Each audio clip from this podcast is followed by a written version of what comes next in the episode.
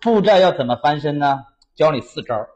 我十六岁出来到现在，做过各种生意，也有过很多负债的经历。其实从负债到翻身并不是那么的难。那如何打破困局呢？首先，第一个，走出焦虑。那很多人负了债之后就开始饭不吃觉不睡，然后整天在这焦虑、郁郁寡欢。你焦虑个毛线呐？又不是你借了钱给别人，谁借给你钱谁焦虑吗？欠亲戚朋友的那部分钱不用着急还，那往后推就行了。直接告诉他们，你们再催我的话，我出个什么事儿，你们的钱就没了。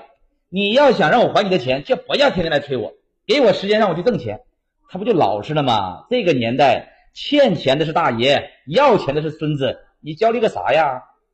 第二个，赶紧堵窟窿。亲戚朋友的钱是没有利息的，你可以往后推，慢慢还。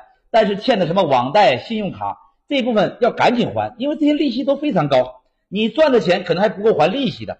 所以呢，需要把这些利息高的钱先还上。你说那老杨你不扯淡吗？我要是有钱，那我还不知道还呢，还用你说呀？我就是没钱呢，兄弟，你口袋里是没钱。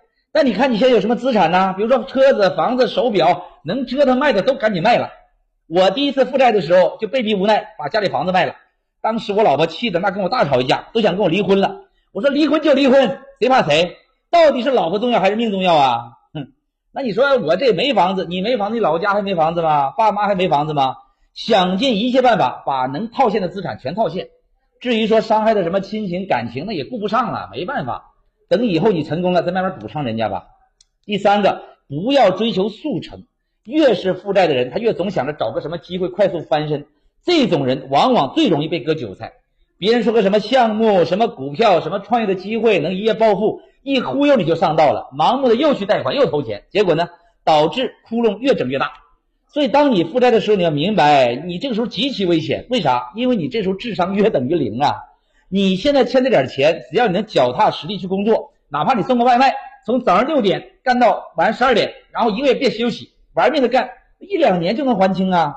就怕你还抱着个什么一仗再翻身的幻想，结果呢越陷越深。